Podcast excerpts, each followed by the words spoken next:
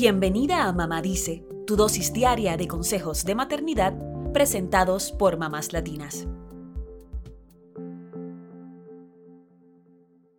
La maternidad es parecida a esas olas del mar que te toman desprevenida y de espaldas. Te tumban de cara en la arena, te hacen tragar bastante agua salada y te escupen en la orilla y en el mejor de los casos te dejan a medio vestir. Convertirnos en madres nos cambia de pies a cabeza. Por eso es lógico que nuestra vida sexual esté tan revolucionada, al igual que todo lo demás. Sería ingenuo pensar que todo seguirá igual tras parir. Lo cierto es que ya nada volverá a ser lo mismo. Esto tampoco quiere decir que vaya a ser peor. La sexóloga Mariela Govea, presidenta del Círculo Latinoamericano de Sexualidad Femenina, dice que muchas mujeres que no preveían tener deseos sexuales tras ser madres se sorprendieron de ellas mismas. Otras tantas, claro, se encuentran de golpe con un nuevo cuerpo, una pareja, un bebé y una avalancha de cambios hormonales y tendrán que encontrar el camino de regreso a su vida sexual.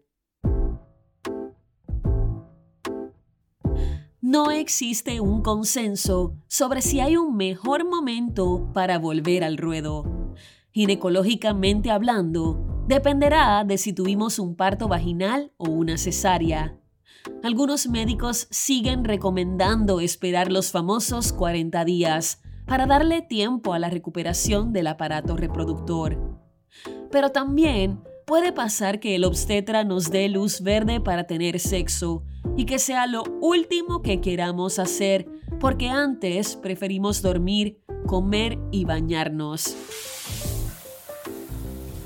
Además, el puerperio implica cambios hormonales, psicológicos y emocionales que pueden durar mucho más que una cuarentena.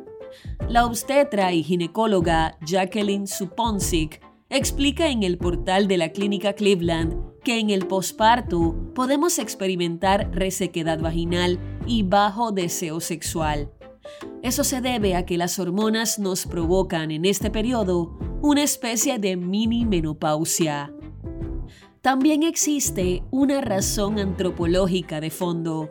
Mantener bajo el deseo sexual es la forma de nuestro cuerpo de prevenir un nuevo embarazo a corto plazo.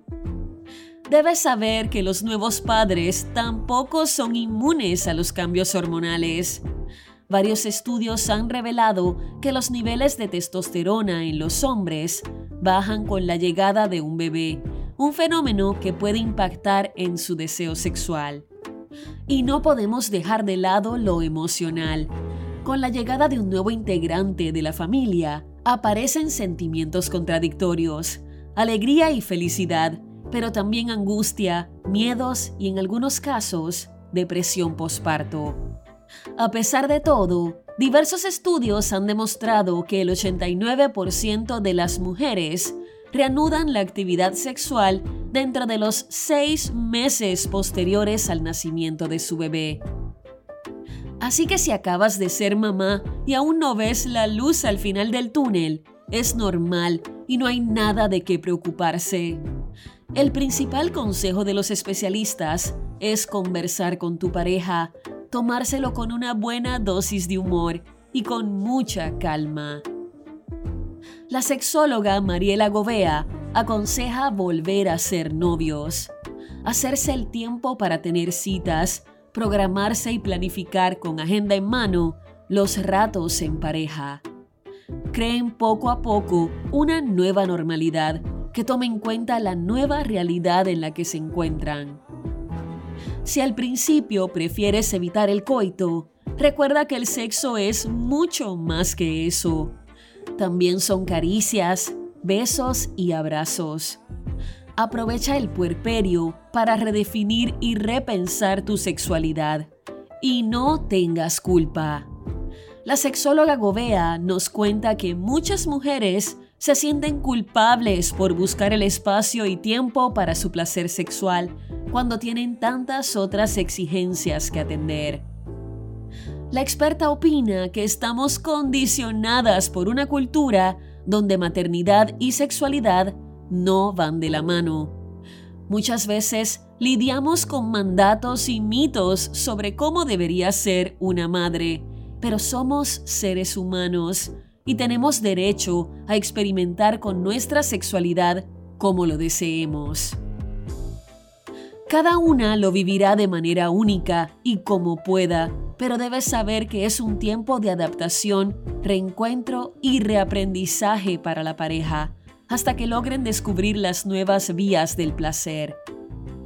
Si comenzaras a tener problemas con tu cuerpo, si ya no sabes cómo crear espacios de intimidad, o si sientes que tu pareja te comienza a ver solo como la madre de sus hijos, conversen al respecto sin reclamos y desde el amor.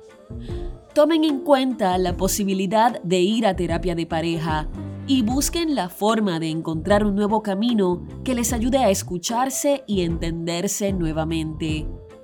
Las relaciones cambian, así como todos cambiamos a través de la vida.